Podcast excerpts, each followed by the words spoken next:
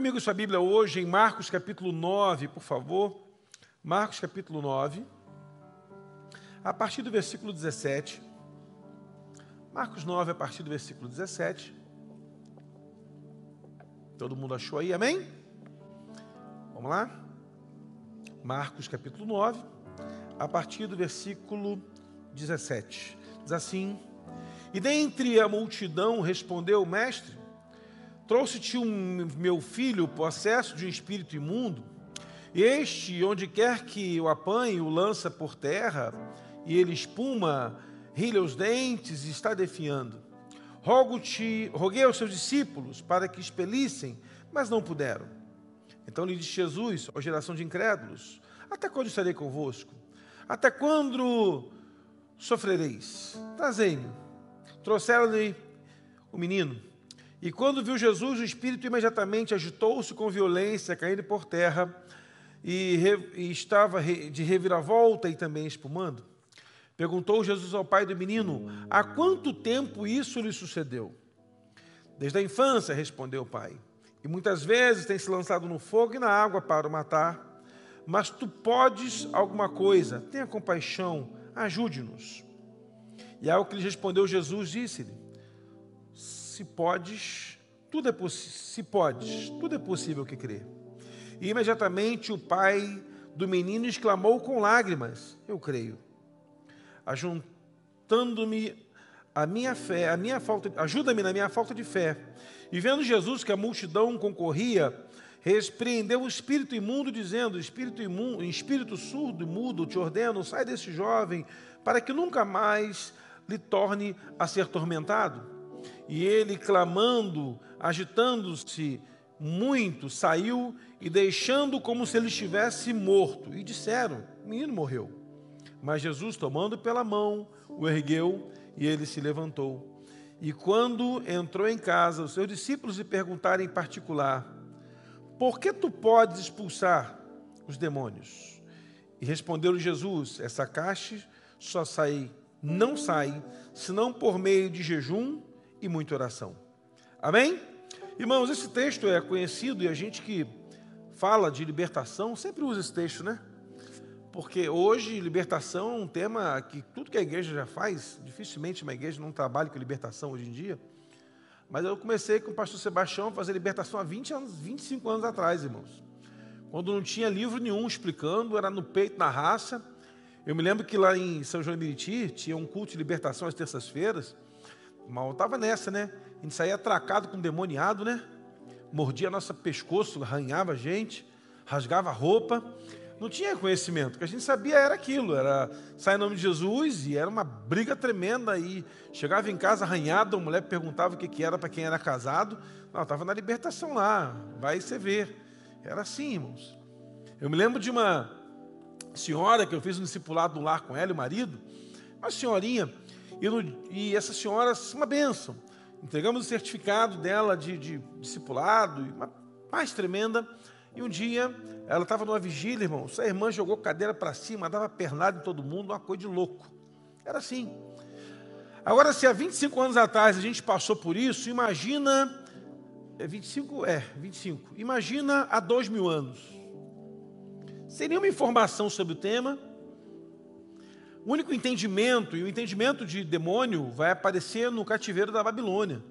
Não aparece antes, nem depois, quer dizer, depois, né? É, antes daquele, daquele conhecimento de uma ação maligna, atribuía-se a Deus o bem e o mal. Então você vai encontrar lá o texto que diz que Deus mandou Davi numerar o povo, e em crônicas, mas em reis vai dizer que foi o Satanás que mandou.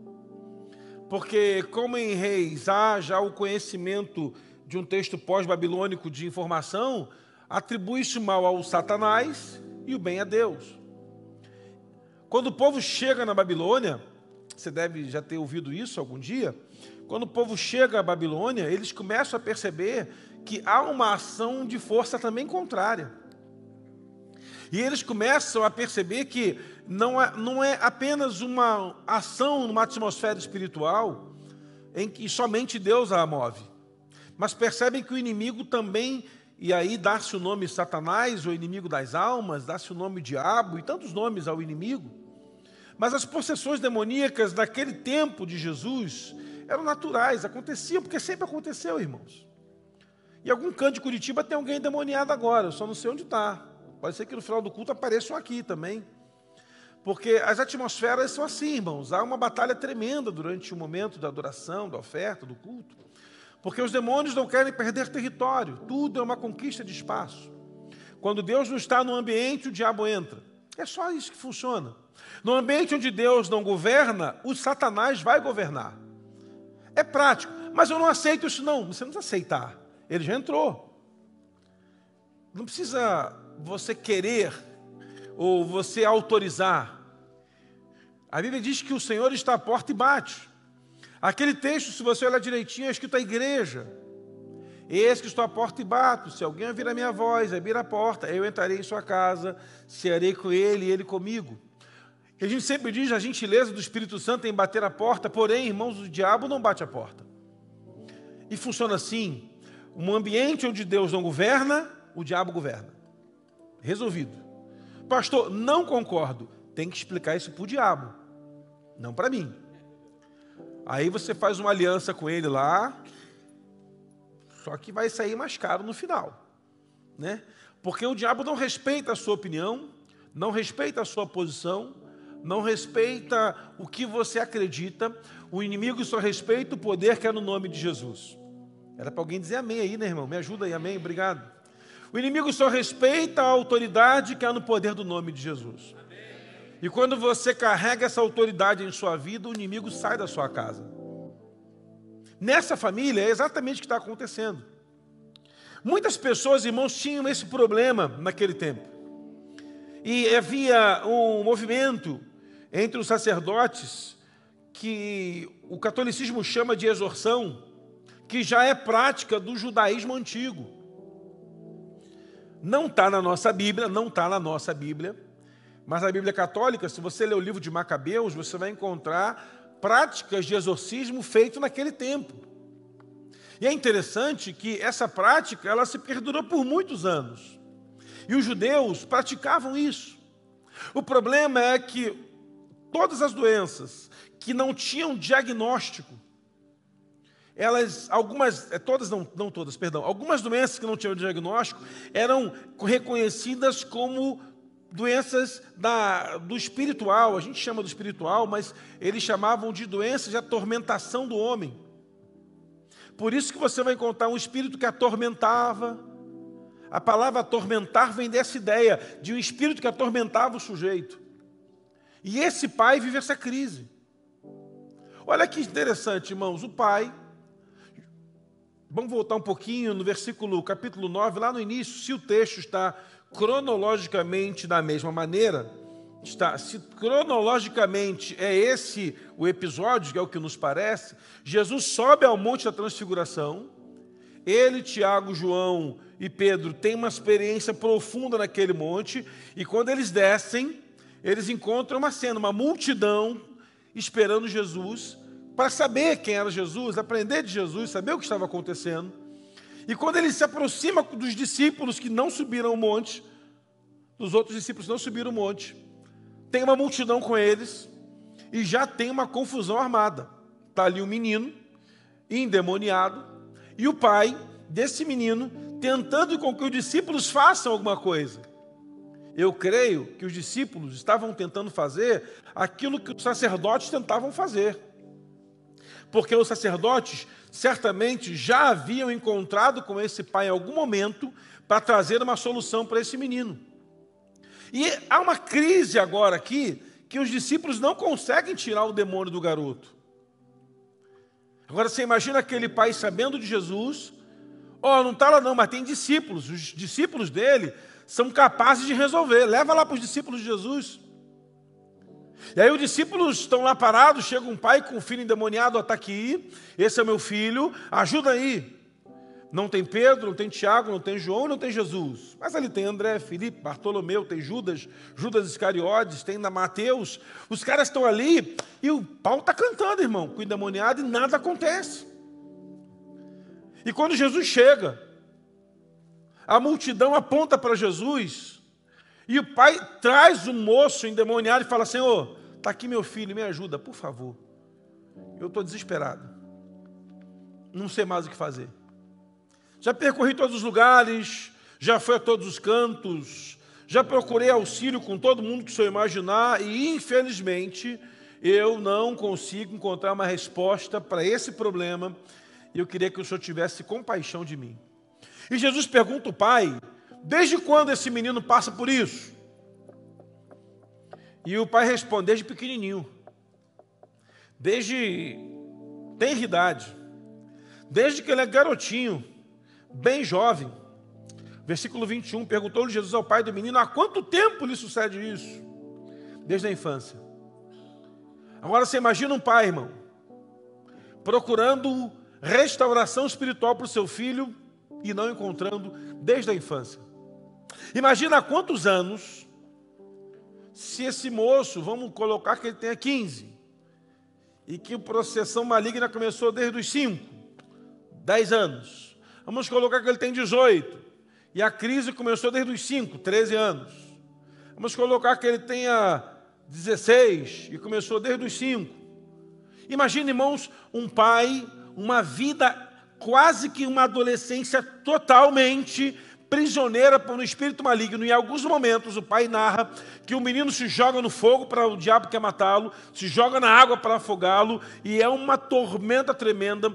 Esse menino não tem vida social, esse menino não pode ir para a escola, esse menino não é convidado para festa de criança, não vai no parquinho do bairro, não pode no pula-pula com as outras crianças.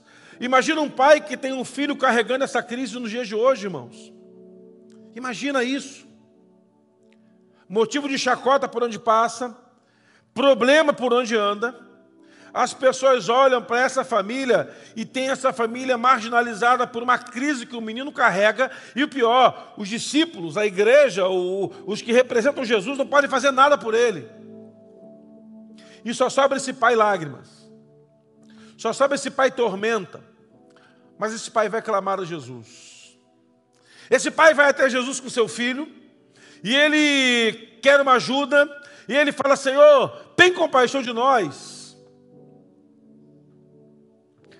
Jesus faz a ele uma exclamação: Se podes, tudo pode, ao que crê. E o pai do menino começou ali a exercitar a sua fé. E imediatamente o pai do menino exclamou com lágrimas: Eu creio, porém, ajuda-me na minha falta de fé. O homem crê, que Jesus pode fazer alguma coisa. Porém, ele entende que a sua fé ainda não é suficiente para ver o filho totalmente liberto. Talvez porque ele nunca tenha visto ninguém liberto. Eu não sei se você foi a algum lugar, irmãos, e te ofereceram uma comida que você nunca comeu. Está aqui um negócio aí, você vai, você vai a algum lugar, do, algum canto aí do Brasil, né? Te botam na mesa um negócio, come aí, vê se você vai gostar e você nunca comeu. E aí você vai experimentar pela primeira vez aquilo e você come e você não gosta. É uma coisa. Você não vai fazer cara feia vendo os outros. Hum, eu faço, que eu não consigo disfarçar. Hum, negócio ruim. É, mas é, eu não gostei. Não, mas é bom, mas eu não gostei, não dá. Mas quando você chega num lugar e tem uma coisa que você gosta, irmão. Vou dar um exemplo de uma coisa que eu gosto aqui. Deixa eu ver uma coisa difícil. churrasco difícil. Tentei querer lembrar alguma coisa que eu goste. É, não, aqui é difícil, meu pastor. Churrasco, pronto, foi difícil. Oi? Açaí eu também gosto, mas eu ainda prefiro churrasco. Já comeu churrasco com açaí, varão? Eu nunca comi churrasco com açaí. Porque ela bota, né? Açaí na farofa, no feijão, açaí na margarina, bota açaí na sopa. Lá no Pará, o açaí vai com tudo, né? Eu chego num lugar que é churrasco, quer comer? Inadvertidamente, porque eu já, já vi, já conheço, sei o que é, já provei. Agora pensa um pai que nunca viu ninguém ser liberto. Pensa um pai que nunca viu um processo de libertação, porque esses processos de tirar o espírito que atormenta a alma era feito lá no meio do sacerdócio, ele nunca viu. ele estava experimentando o novo. E para ele experimentar o novo, a fé dele não era suficiente. Olha, olha a analogia. Para experimentar o novo, ele cria, mas não tinha fé suficiente, porque para ele era o inédito. Ele nunca tinha visto. Ele percorria a libertação do filho, mas nunca dava certo. Tudo que ele tentou, nada aconteceu. Mas que bom, irmãos, que naquele dia Jesus passou naquele lugar. Eu quero crer que Jesus está passando nesse lugar aqui hoje à noite. E você vai experimentar libertação na sua vida, na sua alma, na sua mente. E a oportunidade que temos muitas vezes de sermos restaurados é porque Jesus transita nos ambientes onde estamos. Então procure, percorra, vá atrás, busque. Não deixe passar a oportunidade de onde Deus estiver agindo, não fique longe. Procure os ambientes onde Deus estiver, porque é lá que a restauração da sua casa, da sua família, vai acontecer. E eu olho para esse pai e vejo muitas coisas favoráveis para ter um filho liberto. Primeiro, ele cria, ele creu, tanto que ele foi atrás. Primeiro, ele bateu nas portas erradas, ele bateu na porta dos discípulos, que por mais que eles andassem com Jesus, não tinham autoridade para gerar libertação àquele moço. Olha que coisa, irmãos. Então já podemos aprender uma coisa: não significa que andar com Jesus teremos a mesma autoridade que ele liberou sobre nós. Significa que andar com Jesus não vai nos munir de poder e autoridade para gerar libertação a cativos. Não quer dizer que, porque nós estamos com Jesus, seremos usados por Ele para trazer restauração a quem está à nossa volta. Não adianta andar com Jesus se não tiver um, uma, um íntimo relacionamento com Ele. Não adianta andar com Jesus se não tiver uma total dependência da presença dEle. Jesus ele está agora dando para os discípulos um ensinamento. Esse, essa ação do demônio, essa ação maligna, ela só vai trazer libertação com jejum e com muita oração. Ou com oração e jejum, mas jejum e muita oração. E aí, quando a gente, a gente fica observando essa família, imagina uma família desesperada sem Deus, precisando de uma libertação para uma criança e o discípulo lá, e o discípulo de Jesus manda ele voltar para casa porque não pode fazer nada por ele. Imagina a dor de um pai, irmãos, no aniversário desse filho, olhando para o filho de repente o filho fica de novo manifesto por um demônio. Que vida louca! Só quem convive com uma pessoa que passa por uma ação maligna sabe a luta que é. Só uma pessoa que já conviveu com alguém na família que precisou de libertação sabe o quanto é difícil para a família. Eu que faço trabalho com libertação pela misericórdia de Deus há muito tempo, irmãos, já vivi cada experiência que se eu te contar aqui uma meia dúzia, você vai ficar assim, misericredo. Um dia dos pais, eu estava em casa, irmão, saímos para almoçar, chegamos cedo lá no local, comemos, fomos para casa, dia dos pais, Ganhei cueca, meia, chaveiro. Pai ganha lembrancinha, mãe ganha presente, pai ganha lembrancinha. Uma reivindicação aqui, né, irmãos? Ano que vem, você, filho, dê lembrancinha para a mãe e presente para o pai. Ah, mas assim, deixa o presente separado da mãe, para não ter problema também, porque se você der uma para ela, mãe, um chaveiro, é bem possível que você não coma uma semana. Então dá uma, né? É, vê, vê, vê bem, vê, divide, divide dinheiro. Não sai também atropelando o processo, não.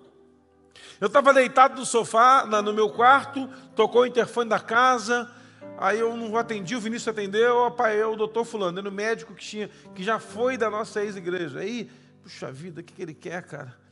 Tinha ligado para o telefone, mas eu não, não sei, não tocou, não sei o que aconteceu. Eu fui lá, oi doutor, ô pastor, me ajuda aí. Lá na maternidade tem uma mulher endemoniada. Eu falei, puxa vida, cara. Mas hoje, dia dos pais. Não é dia de demônio em mulher, é dia de demônio em pai, não em mãe. Não, pastor, está lá endemoniada.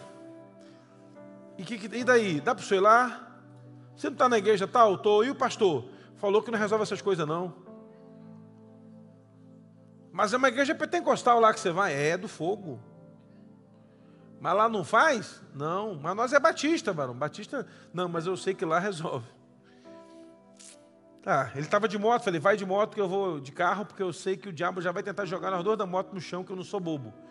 Fui, parei o carro na maternidade, cheguei lá, irmãos, uma moça, miseravelmente endemoniada.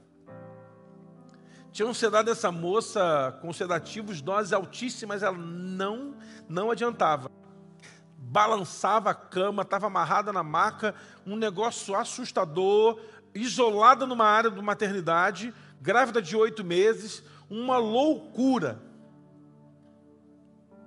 E eu cheguei lá no hospital, e aí? Nós já fizemos de tudo, pastor. Isso aqui está ruim, tá?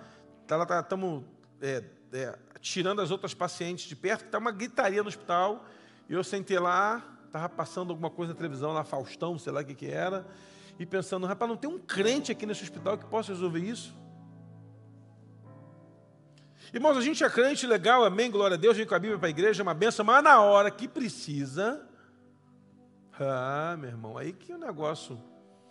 Quando a giripoca pia, eu não tem um crente que não, tem uma meia dúzia, mas ele falou que não mexe com isso não. Falei, então tá certo, vamos lá. Entrei no quarto, no, no, no, na área reservada para a moça, ela deu uma pernada na, na parede de drywall que empenou a parede. Quase derrubou, derrubou os médicos, os enfermeiros. O que ela pôde botar a mão, ela quebrou. Para a honra e glória do Senhor, ela foi liberta naquela manhã, naquela tarde. Deixei meu contato com a família, com a moça. A mãe dela, crente, ela já tinha sido de fé. Andava comendo despacho pelas esquinas por um trabalho de magia negra. Grávida. O diabo não queria ela, queria o filho. E na hora que eu estava lá orando, Deus revelou que era um menino. E Deus revelou que o nome do menino seria Isaac. Olha que negócio de doido, irmão. É bom demais quando Deus usa, né, irmão? falei, ó, oh, irmão, Deus está orando aqui por essa menina. Eu quero orar pelo menino que está na barriga dela. A médica falou assim: como é que o senhor sabe que é menino? falei, Deus falou. E vai chamar Isaac, não é isso? A menina falou, é. falei, então tá certo. O diabo não tem poder sobre Isaac. Passou uns tempos, essa senhora me procurou, a mãe dela com ela. A mãe dela falou: está na igreja, está na fé. O Isaac já está tocando pandeirinho lá na congregação. Sabe o que acontece, irmãos? O poder que o Senhor entregou à igreja não é para restaurar a pessoa da libertação, mas é para restaurar uma família toda de sair da mão do diabo em nome de Jesus. A igreja, você deve aplaudir o seu bem forte, a igreja foi levantada para tirar a gente do inferno, irmão a vida desse cara devia ser um inferno.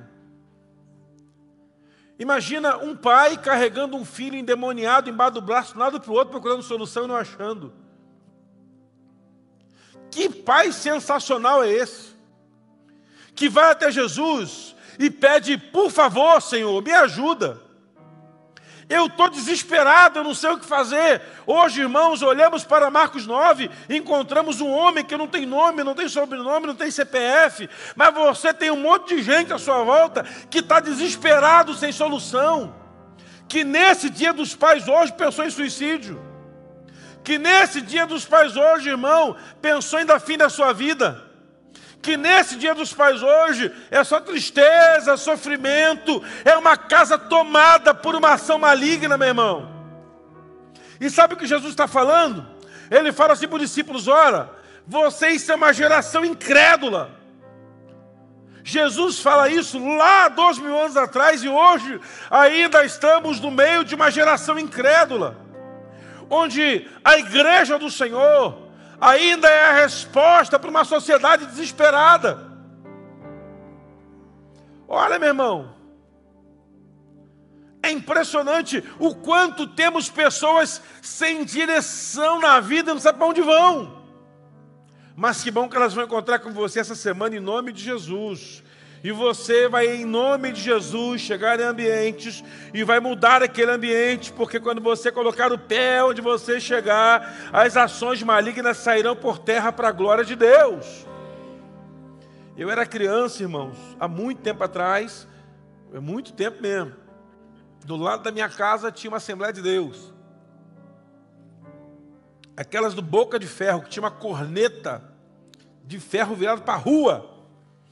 E tocava todos os cultos, tocava o louvor, que era a unção de Deus chegou aqui.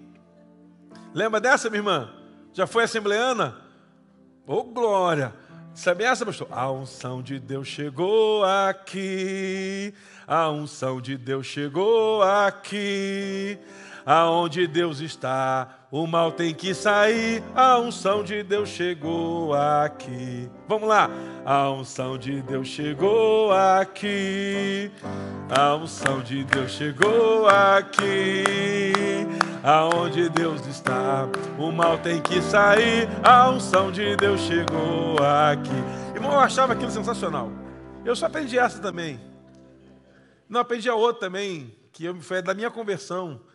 Mas eu fiquei olhando, irmãos, é, é uma verdade. O problema é que nós carregamos a unção do Senhor. Posso ouvir no glória a Deus? Jesus vai chegar na casa quando você chegar na casa. Jesus vai entrar no ambiente quando você entrar no ambiente. A restauração da família vai acontecer quando você chegar lá. Por isso que você tem que fazer uma célula numa casa bem complicada, bem ruim. Pensa numa casa ruim, faz uma célula lá. Eu me lembro de um pastor amigo, amigo não, né? É, a irmã dele foi minha ovelha, lá em Miguel Pereira, no primeiro ministério, e o nome do pastor era Ezaquias. Ezaquias. É Ezaquias, não é Ezequias, é Ezaquias o nome dele. E esse pastor Ezaquias, ele era pastor lá em Roraima. Tem alguém que é de Roraima? Levanta a mão. Roraima, tem parente em Roraima? Conhece alguém de Roraima? É, vocês são de, você conhece alguém de Roraima? Conhece alguém de Roraima? Lá é feio o lugar ou é bacana? É bacana? Eu não conheço. Eu nunca fui lá pregar. nem planejo.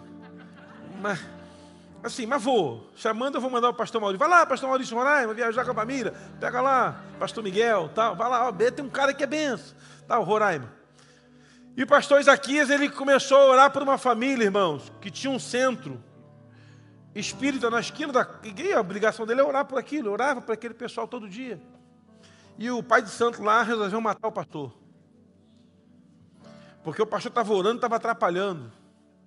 E o Ezaquias via com a esposa e o cara falou assim: Pastor, vai lá em casa fazer uma oração no nosso centro. O pastor foi com uma alegria. E, segundo a irmã dele, colocaram veneno no café do pastor. Veneno. De matar rato. Chumbinho, mata e seca o rato. E o pastor tomou o café, irmão, com leite. Quer mais, pastor? Bota mais um pouquinho aí. E o pastor tomou o veneno, irmão. E foi para casa cantando louvor. E o pai de santo falou assim: esse pastor tem corpo fechado. Que negócio é esse que ele tomou o café com veneno e não morreu? E o pai santo chamou de novo: Pastor, vai lá toda semana. E na segunda vez que ele foi, o Espírito falou com ele: Não beba nada, só ore, jejum. Ele falou assim: Irmãos, a mesa, ele contou para a irmã dele: a mesa estava farta, linda, bonita. Deus falou para fazer jejum. E na segunda ida do pastor lá, que o homem foi tocado pelo Espírito Santo, falou: Olha, pastor, a primeira vez que eu vim aqui, eu coloquei veneno para senhor tomar no café e morrer. O senhor tomou a primeira vez, tomou a segunda vez, tomou a terceira vez. E eu só posso crer que o Deus que o senhor serve é realmente totalmente poderoso, porque qualquer um outro teria morrido. E o pastor começou a ficar preocupado. Ué, gente, eu tomei veneno, já tem mais de 15 dias. Marcos capítulo 16 fala que em nome de Jesus, se em algum momento tomasse bebidas mortíferas, mal nos causaria. Irmão, você acha que o diabo nunca tentou matar você por envenenamento? Nunca tentou botar um demônio no seu caminho para atropelar você, para derrubar você, para acabar com você. Sabe, meu irmão, se você é alguém agarrado com Jesus, você tem um alvo nas tuas costas, tem um diabo te perseguindo, tentando te derrubar, mas a promessa do Senhor é que maior é aquele que está em nós do que aquele que está sobre o mundo. A Bíblia nos garante que mil cairão ao teu lado, dez mil cairão à sua direita, e você não será atingido. É para glorificar o Senhor bem alto, porque ainda, meu irmão, que o diabo se levante contra nós por um caminho, a promessa do Senhor é que por sete caminhos, sete caminhos ele fugirá. Foca nisso aí, meu irmão. O inimigo quer matar, roubar e destruir. E no dia dos pais eu olho para um pai que já está com a sua família destruída. Mas esse homem vai até Jesus e sabe que ele encontra uma palavra de fé. A sociedade na qual estamos plantados vive debaixo de um manto de incredulidade, mas a igreja carrega a palavra da fé. Diga comigo, eu sou da fé. Diga mais forte, eu sou da fé. É assim. Agora, é lindo ver esse pai vendo seu filho ser restaurado. O diabo tocou nos sentidos desse moço. Ele não tinha audição. Ele não falava. Ele não tinha tato, seu corpo estava desorganizado. Sua mente estava totalmente destruída. Ele se jogava no chão, ele se levantava, era uma tormenta só. O inimigo plantou enfermidades físicas sobre aquele moço. Irmãos, quantas vezes eu já orei, e os pastores aqui também já, já oraram por muitos, que estavam carregando uma enfermidade física que não era uma doença, era uma ação maligna na vida deles. E à medida que nós declaramos libertação em nome de Jesus, a doença foi embora. Não quer dizer que toda doença física é uma ação maligna, mas há muitas que são. E o diabo, meu irmão, como ele quer escravizar pessoas que ficam prisioneiras a enfermidades Pessoas que têm prazer de estar presa à doença. Eu só pode ter uma ação maligna ali, misericórdia. E o que me deixa impactado é que Jesus dá uma palavra àquele pai: Você creu? Eu creio. Então vai acontecer. O pai em lágrimas está clamando: Senhor, eu quero, eu creio. Jesus fala: Tudo é possível que crer. Eu quero liberar uma palavra profética à igreja nessa noite. Quero dizer para você o seguinte, irmão: essa semana, de hoje até o próximo domingo, pela fé, toda ação maligna que cruzar o seu caminho vai ser caída por terra em nome de Jesus. Você vai ser um testemunho de fé em nome do Senhor para declarar fim, para dar cabo a tudo que o diabo está plantando para destruir uma família à sua volta para a glória de Deus. Que Deus abra a sua visão espiritual para que você veja o ambiente onde o diabo está agindo e no poder do nome de Jesus, você libere uma palavra de fé e como foi declarado aqui, imediatamente o inimigo saiu, ele sairá imediatamente do ambiente onde um crente cheio do Senhor chegar em nome de Jesus. Em nome de Jesus. É desse jeito. Vai ser assim. Vai ser dessa forma. Porém, irmãos, tem uma coisa: jejum e muita oração. Não podemos desistir de uma vida de autoridade, mas para alcançar uma vida de autoridade é preciso abrir mão de algumas coisas. E, e aprender que jejum não tem a ver com sacrifício. Não tem a ver com sacrifício. Eu, quando era novo, falava assim: jejuar é sacrifício. Jesus já fez todo o sacrifício na cruz. E aí eu falava: ah, então não vou jejuar, já que ele fez, eu vou perder meu tempo, já que ele não vou, não sou bobo. Eu vou comer aqui um ovo mexido com, com taioba, que era o que tinha na época, e aí tal. Só que a gente vai crescendo na fé, vai aprendendo a Bíblia, vai estudando, vai descobrindo que o jejum não tem a ver com sacrifício, mas tem a ver com adoração. É quando eu decido abrir mão de prazeres da carne por prazeres espirituais. É quando decido abrir mão do meu conforto para fazer algo para Deus. Quantas vezes, irmãos, eu acho difícil um crente em Jesus, ao longo de 30 dias, não fazer pelo menos um dia de jejum num mês. Deveria ser um por semana, mas eu não vou te cobrar tanto. Mas quando a giripoca pia, quando o calo aperta, quando o problema bate a porta, quando o vendaval sopra, você corre para o jejum. Corre para crente que faz jejum para pedir socorro. Não sei se tu passou por essa já, crente, de ter aqueles irmãos que é os irmãos seis horas, né? Seis horas por mim? Seis horas por mim? Fica pedindo oração para todo mundo, irmão, seis horas? Aí, seis horas por mim então, hein? Seis horas aí. Irmão, claro que a gente vai orar um pelo outro, temos que fazer isso, mas tem pessoas que não conseguem gerar habilidade de buscar a Deus por si terceirizam a sua vitória para que o outro ore por ele. para que o outro busque por ele. E nós começamos a atribuir ao irmão fulano um poder que não lhe, muitas vezes não lhe foi dado. Olha, vão lá na irmã fulana que ela é de oração e ela vai orar e, e vai acontecer. Eu estava na faculdade um dia e aí uma menina falou assim, Luiz Wagner, eu queria falar contigo no final da aula. Eu falei, tá. Aí ela acabou, ela me chamou assim, falou assim, você consegue olhar para mim ver se alguém fez alguma bruxaria contra mim? Falei, não, não consigo. Não, porque tem a irmã fulana que consegue. Ah, então vai na irmã fulana que consegue ver. Ela, por quê? Falei, não, não é assim que funciona. Como é que funciona? Funciona assim. Vamos lá, deixa eu te dar uma dica. Primeiro você entrega o seu caminho ao Senhor. Confia nele que vai tudo mudar na sua vida. Mas o que está acontecendo? Ah, meu marido, meu casamento. E ela começou a falar mal do marido dela e falar um monte de coisa do marido dela. E realmente, pelo que ela falou, o cara era uma tralha. E ela foi falando, falando, falando, falando, falando, falando, falando. E ela falou uns 10 minutos. E quando ela acabou de falar, eu falei assim: agora vamos falar de você. O que, que você tem de errado? Não, eu não tenho nada de errado, não, eu sou perfeita. Eu, eu nada. Ele é que não presta. Falei, certo. E você faz o que? Não, eu sou melhor. Olha, Luiz Wagner, vou te falar, não é porque eu estou na minha, na, na, minha frente, não. Mas eu sou uma das melhores mulheres do mundo para se casar. Ele que está perdendo a benção. Tá, vamos mudar então o foco da conversa. Se você tivesse que mudar alguma coisa, o que, que você mudaria para ser uma mulher melhor? Eu não preciso mudar em nada, eu estou muito bem. Então, realmente, seu marido deve ser um demônio. Porque né, só entrou para atormentar você. Vamos fazer um negócio aqui? Vamos fazer então um negócio. Daqui para frente, tenta olhar só o lado bom do seu marido por 30 dias. Aí você anota o que ele tem de bom. 30 dias. Tá bom? Tá bom. E nunca mais ela me procurou. E depois de um tempo eu procurei. E aí, fulana, como é que foi? Ah, não tem coisa boa naquela tralha, não. Não tem nada de bom. Por que você não separa dele? Ah, mas eu gosto dele. Então tem alguma coisa de bom. Não é possível que não tenha nada. Não tem nada de bom, assim, de bom mesmo. De bom, assim, bom é que ele é carinhoso comigo. Oh, olha aí. Foca no carinho.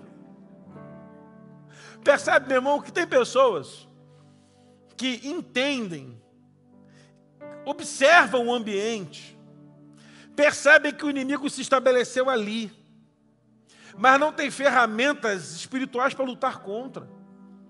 Uma outra moça também na faculdade, lembrei agora, me procurou. O nome da moça igual o nome da minha filha, Vanessa. Queria te pedir uma ajuda, Luiz Wagner. Fala, meu casamento acabou. Falei, é mesmo? Vamos começar, conta aí, como é que tá, me ajuda e tal. Ela chegou até lá na igreja uma vez, foi no culto e tal, e eu acabou que eu não a vi, ela foi embora e eu só soube depois que ela mandou uma foto pelo WhatsApp do culto. Aí, meu, já tinha ido embora. E aí, vamos conversar. Ela, ah, como é que foi que você conheceu ele? Ah, foi assim. Eu estava numa balada em São Paulo. Olha a história, balada em São Paulo. E ele também estava, mas ele era do Rio. Ele tinha ido para São Paulo fazer um serviço para uma empresa. Foi na balada nós nos conhecemos. Namoramos, fomos para um motel. E ele falou assim: quer morar comigo? Lá agora não sabia nem o sobrenome do cara. Foi em casa, botou as coisas da mochila, falou: pai, mãe, parti. Entrou no carro da empresa com ele e veio para o Rio de Janeiro. 600 quilômetros de casa ela estava. Quando chegou na casa, o cara falou assim: mãe, casei. Mas tu saiu sexta-feira, voltou na segunda-feira casado? É. Como é que é o nome dela? É esse, Vanessa. O sobrenome? Como é que é o sobrenome eu não sei. É, tá isso aí. E a mãe falou: tudo bem, fica com um quarto meu do seu pai que tem banheiro. E aí ela foi morar na casa da sogra, irmão, que ela nunca tinha visto. Dois meses depois, ela vai embora, vai embora para São Paulo que eu não te aguento mais. Quando ela estava na rodoviária, ela passou mal, vomitou, foi numa farmácia, grávida. Gêmeos. Voltou, estou grávida, só pode ser teu. Então fica aí com a minha mãe que eu vou para Gandaia. E já tinham sete anos assim, irmão. Falei assim, minha filha, você acha que esse negócio ia dar certo? Ah, mas eu amava ele. Mas você amou ele numa vez só. Você nunca viu falar em amor à primeira vista? Falei, só em, só em filme de Hollywood. Ela, você acha que o diabo está agindo na minha vida? Nem precisa. O diabo, ele, ele falou assim: você se superou, minha filha. Eu estou tentando criar uma maneira de botar um demônio, nem precisa. E o que, que eu faço? Se converta a Jesus, em nome de Jesus, que a tua vida vai mudar. Aí ela falou: Como é que eu faço? Ajoelha aqui, eu vou orar, mas tem muita gente vendo. Minha filha, fecha o olho que eu resolvo. Irmãos, como para ela distante o deslocamento, orientei a ficar junto com um pastor amigo, lá perto da igreja desse camarada. E sabe o que me impactou? Que ela aceitou Jesus mesmo. Ela mudou, pediu perdão para a sogra, pediu perdão para o sogro, passou pelo encontro com Deus, pediu perdão para o pai, pediu perdão para a mãe, pediu perdão para os filhos, pediu perdão para o marido, e tudo mudou na vida dela. Sabe o que me deixou impressionado? Que um tempo depois, tenho uma outra amiga, falou assim: e como é que está fulano? Ela, ó, oh, mudou de vida mesmo, ó. Aquele cara foi embora, ela casou de novo, tá bem. E aí eu vou lá ver, olhar o Instagram dela, olhar o. Porque aí a fofoca é um negócio que o diabo também perturba o crente, né, irmão? Fui lá conferir no Instagram. As filhinhas dançando na igreja, ela cantando no coral, um marido crente. Sabe o que acontece? Irmãos, tem pessoas que vivem encraqueiradas, enroladas de um jeito todo esquisito, que se você tentar procurar a ponta do fio para desenrolar, só enrosca mais. Mas Jesus é especialista em desatar nó que nós demos na vida. Jesus nos deu uma autoridade para liberar uma palavra de libertação às pessoas, que por mais confusão que elas criem, elas se envolvam, no nome de Jesus, a autoridade que o Senhor colocou em nossas vidas, para que elas cheguem diante de nós prisioneiras e saiam libertas para a glória de Deus. Exerça essa autoridade. Exerça essa autoridade. Exerça essa capacidade divina que foi derramada sobre a igreja em poder para liberar palavras de restauração a famílias que estão prisioneiras até encontrarem contigo. É assim que funciona. Lá no teu comércio, por exemplo, entram centenas, dezenas, milhares de pessoas por semana e você não sabe nem a história de cada uma delas. Imagina, irmãos, quanta gente passa por você na sua empresa, no seu trabalho, no seu dia a dia, transitam com você no elevador, quantas histórias por detrás de cada cidadão que você se encontra. E todos aqueles que não têm Jesus, precisam de alguém que libere uma palavra de restauração sobre eles. Ah, mas eu não tenho problema, mas se não tem Jesus, tem todos os problemas. Porque só tem restauração plena em Jesus.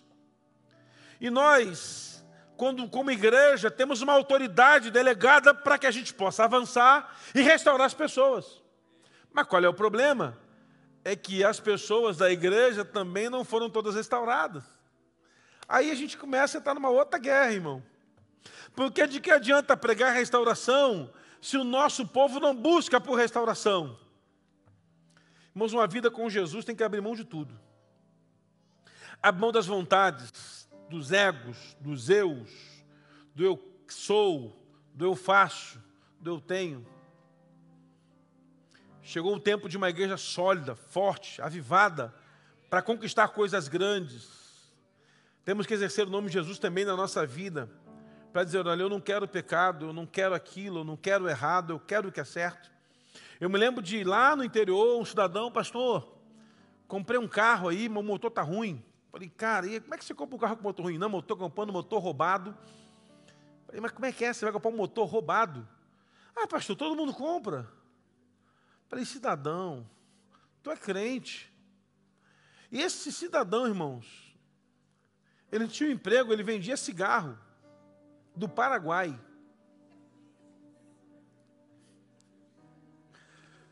Bom, tem gente que o diabo fica assim, cara, eu vou dar para o cara uma vaga de secretário meu, porque o cara tem uma capacidade. Cidadão comprou um motor roubado para colocar no carro dele, para vender cigarro do Paraguai. Foi preso. Pastor, você pode ir na delegacia me ajudar? Ninguém queria ir, vai o pastor na delegacia. Chega o pastor na delegacia. Opa, tudo bem? Tudo bem? Sou, eu sou amigo do fulano. Pastor, que bom que o senhor veio. Ah, o senhor é pastor? Eu sou. E ele, é a sua ovelha, pastor? É, fazer o quê, né? Mas está em processo de libertação ainda. E aí, pastor? Não tem jeito não, pastor, tem que pregar melhor. Está vendo que tem que ouvir por tua causa, hein? Está vendo aí, ó. Fala mais aí, ô escrivão. Não, que isso é um vagabundo, pastor. Motor roubado, cigarro contrabandeado do Paraguai. Só acho que eu tenho que fazer o que com ele? Ah, acho que os 30 anos de cadeia, acho que ajuda. Ô pastor, você é meu amigo? Não, de repente na cadeia você santifica. Porque eu não tenho, não tenho como te ajudar. Dentro da igreja. Pagou fiança à família, foi embora, perdeu o carro. Só que tinha que pagar o cigarro a quem pegava, porque quem dava o cigarro para ele vender era traficante.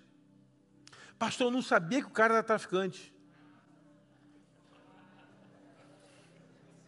Dá para a igreja me prestar o dinheiro? Não. Dá para você me prestar o dinheiro? Não tenho, e não tinha mesmo. Irmão, como é que vive com um negócio desse, irmão? Quer que eu te dê mais uns, umas outras? Tem mais aqui. Quer que eu conte mais mais cinco?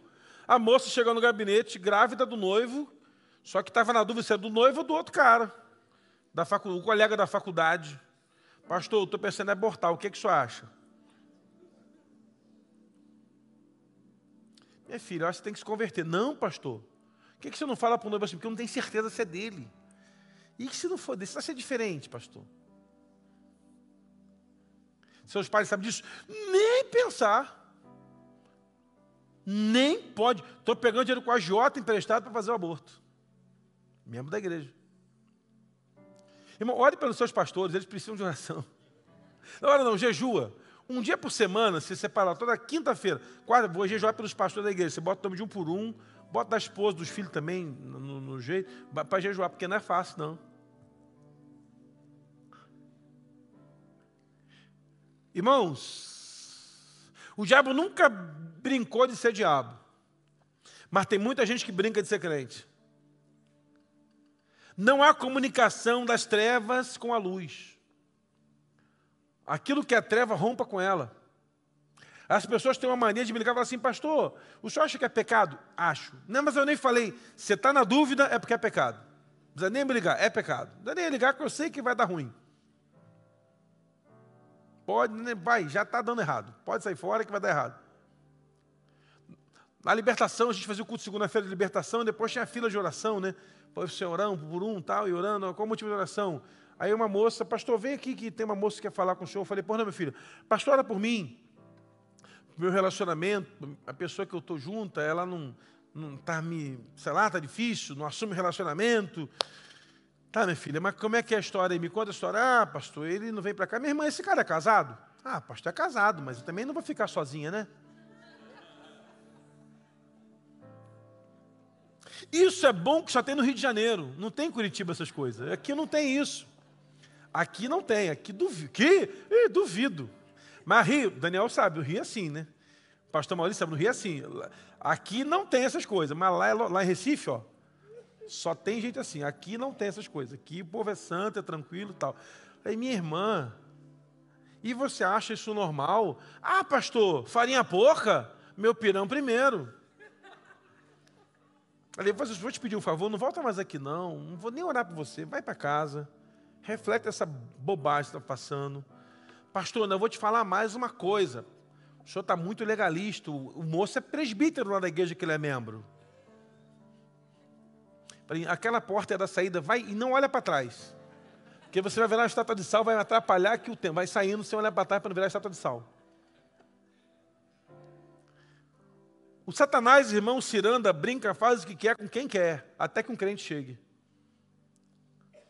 Há uma família, há um pai clamando pela restauração do seu filho, há um pai desesperado pela restauração do seu filho, e ele procura os crentes, os discípulos, que não podem fazer nada. Tem gente, irmão, que rodou um monte de igreja tentando solução e não encontrou para a sua vida. Eu me lembro de um moço, Vive liderou esse moço uma época no louvor da igreja, um problema absurdo. Esse camarada, Deus te abençoe, você merece um, um, hambúrguer hoje. Só de lembrar, só de eu lembrar desse cidadão. E esse moço me traz uma. Pastor, minha irmã, minha irmã está endemoniada de um demônio que não resolve. Ei, como é que é? Mas, pastor, traz aqui que a gente ora. Mas o senhor vai resolver? Eu não vou resolver, em nome de Jesus. Não, pastor, ela é da igreja tal lá. Ah, não, tá. Ela é da igreja? É. Essa moça, irmãos, ela ficava. Olha, olha a história, irmão. Olha quem trabalha com libertação não tem sossego. Ela ficava numa, num quarto com a luz apagada, atrás da porta, em pé o dia todo, endemoniada. E aí a família levava para ela angu doce, angu salgado para ela comer e água, só isso. Urinava e defecava num balde e não saía do quarto. A vida dessa mulher é essa. Marido, evidentemente, largou, os filhos nunca mais foram ver, membro de igreja, cantava no coral, uma benção, mas estava com Satanás no coro. Levavam para cima, para ninguém resolvia. Foi numa igreja poderosa, o bispo orou por ela, falou assim: ó, esse caso aí é a igreja que não resolve, mas leva no centro espírita que lá o pessoal chama um demônio maior e tira esse.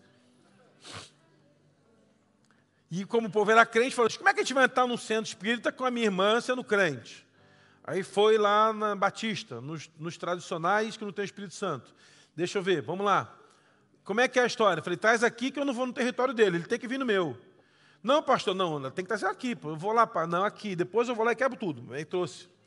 Irmãos, a mulher se agarrou no portão da igreja que não soltava, porque foram com ela de carro e não conseguiram estar com o carro que ela estava atormentada, pararam no portão e puxaram ela, foram arrastando a mulher para dentro do gabinete. O demônio falou: não vai quebrar nada aqui não, ajoelha calado aí. Ajoelhou calado, já ganha briga, né, irmão? Porque já foi na sugesta. Eu estava cheio de medo, irmão, porque eu também sou medroso, não sou igual você, não. Eu tenho medo, eu tenho medo. Ajoelha quieto aí, em nome de Jesus! Aí pá, opa, o que está acontecendo? Não, pastor, ela é da igreja, da igreja nada, isso aqui não tem nada de igreja. Ó, eu vou te dar uma ordem agora, hein? Nunca mais volta, entendeu? Uhum. Tá, tá combinado, não. Porque o diabo falou, tá combinado, pastor? Não estou combinando nada contigo. Que eu não sou bobo de combinar nada com você. Nada combinado. Oramos por ela com pessoal de intercessão, foi liberta, acompanhamos sete passos, liberta, restaurada, tudo em paz, passava na rua e virava a cara para mim. Está tudo certo, irmãos. Nós não queremos os louros da vitória, nós não queremos nos vangloriar por aquilo que é feito em nome de Jesus. Mas uma coisa é fato, irmãos: as pessoas vão bater na porta da congregação do Senhor e prepare-se para muitos virem aqui buscar restauração e elas serão libertas em nome de Jesus. Sabe por quê? Porque carregamos o poder deles e andamos debaixo de jejum e oração. Imagina um pai, não havia dia dos pais lá, mas imagina um dia como hoje dos pais, algum pai desesperado por essa grande Curitiba com um filho atormentado por um espírito maligno, precisando de restauração e milagre. Se não for a igreja, irmãos, o povo está perdido. Que o Senhor encontre crentes, irmãos, nesse tempo, cheios do Espírito Santo. Gente apaixonada por Jesus. Gente que vai entrar nos ambientes onde o diabo dominava e dizer: olha, a partir de hoje, aqui vai estar a mão do Senhor. Irmãos, nós somos levantados para essa batalha. Estamos numa reta final de caminhada na terra, porque Jesus está voltando. Posso ouvir no glória a Deus, irmão? Está voltando. Daqui a pouco ele está aí levando a igreja. Vai ser uma festa tremenda no céu. Mas até lá, os diabo e seus anjos estão atormentando a terra. E aonde ele não consegue atuar na sua casa, vai atuar no seu vizinho. Então você, na autoridade do nome de Jesus, seja voz profética no condomínio onde você mora, no prédio onde você mora, na rua onde você mora, no terreno onde você mora, na empresa onde você trabalha. Você é a voz da restauração, porque há famílias clamando por Jesus, não sabem a quem procurar, e quando elas precisarem, vão bater na sua porta, e no poder do nome de Jesus, você vai gerar restauração, libertação e milagres para muitos que estão perdidos hoje em nome de Jesus. Deus está levantando a igreja para isso. Esse é o nosso tempo. Quando eu olho para aquela multidão apertando Jesus, querendo milagre, Jesus olha para um pai e sabe a dor daquele pai, traz o filho e aquele filho atormentado volta para casa restaurado pelo poder do nome de Jesus. Pessoas chegarão atormentadas até você. Até chegar a você chegarão atormentadas mas sairão libertas em nome de Jesus. Ah, sairão. Casamentos chegarão a você destruídos, mas sairão restaurados a partir de você em nome de Jesus. Pessoas chegarão a você pensando em morte, mas sairão proclamando vida em nome de Jesus. Porque há poder no nome de Jesus. Eu quero convidar vocês a colocar de pé, meu irmão, por favor. E ao colocar de pé, eu queria que você colocasse sua vida diante do Senhor, sua família, sua casa e se apresentasse a Deus como um, uma resposta para esse tempo, como uma resposta para esses dias, como uma resposta para essa geração perdida, para essa geração destruída, para essa geração que não tem mais para onde ir, não sabe mais o que fazer, não sabe mais que direção seguir. Deus quer usar você, quer usar a mim, quer usar a igreja. Deus quer nos usar. E eu queria orar com você nessa noite. Eu queria que você, por favor, curve sua cabeça e olhe para a sua vida. Você ou é alguém que vai poder ajudar uma família atormentada, ou você vai ficar indiferente por pessoas que estão desesperadas sem Jesus.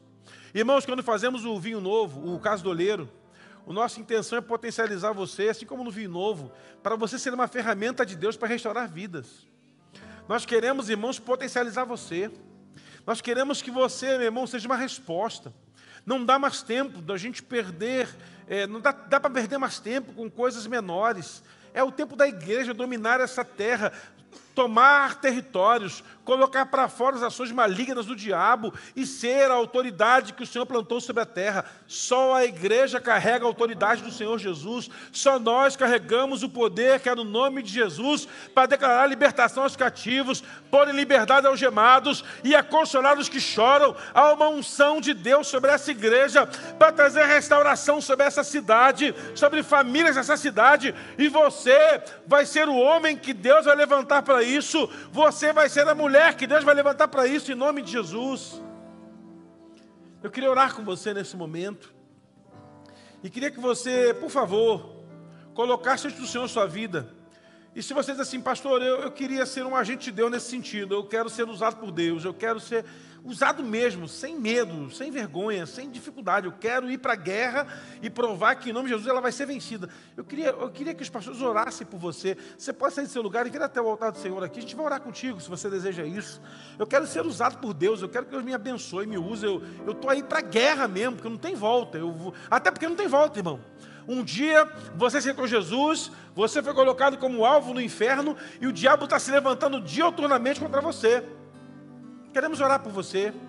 Os pastores vão orar e ungir você. Os intercessores, por favor. Vamos cantar algum louvor aí. E você pode sair do seu lugar. Vamos orar por você. Deixe Deus usar a sua vida, meu irmão, por favor. Deixe Deus usar você nesse tempo, em nome de Jesus. Em nome de Jesus. Continue orando, irmãos.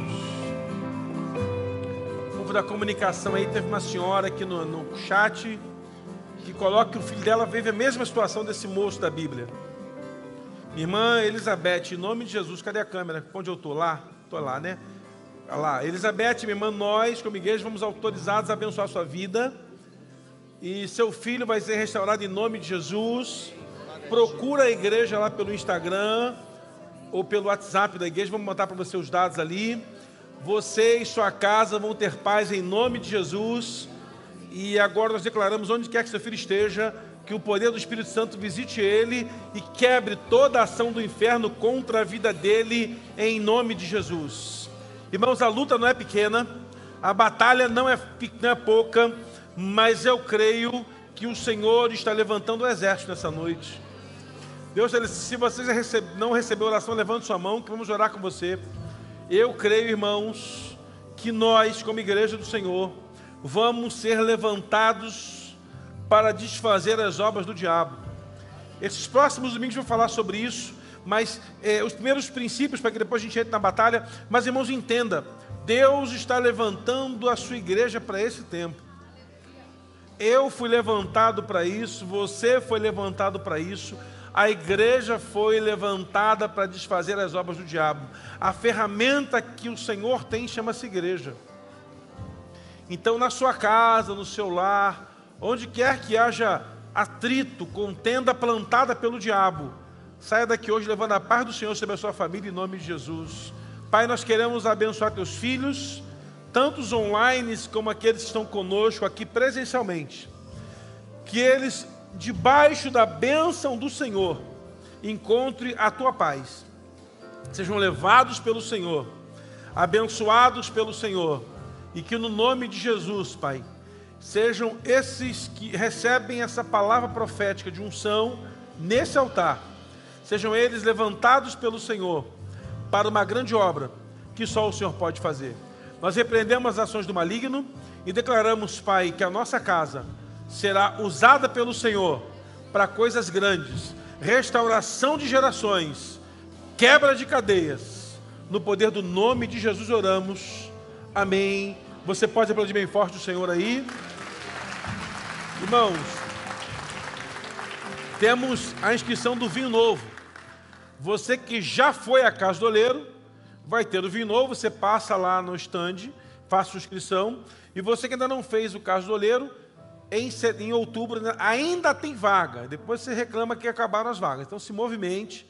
Quem se adianta governa, quem se antecipa governa. Então vá lá, faça inscrição. Deus te abençoe. Terça-feira, culto de mulheres, você não pode ficar de fora. Vai ser poderoso. Amém, irmãos? Terça-feira, às 19h30, culto de mulheres. Vá na paz. Deus te abençoe abundantemente.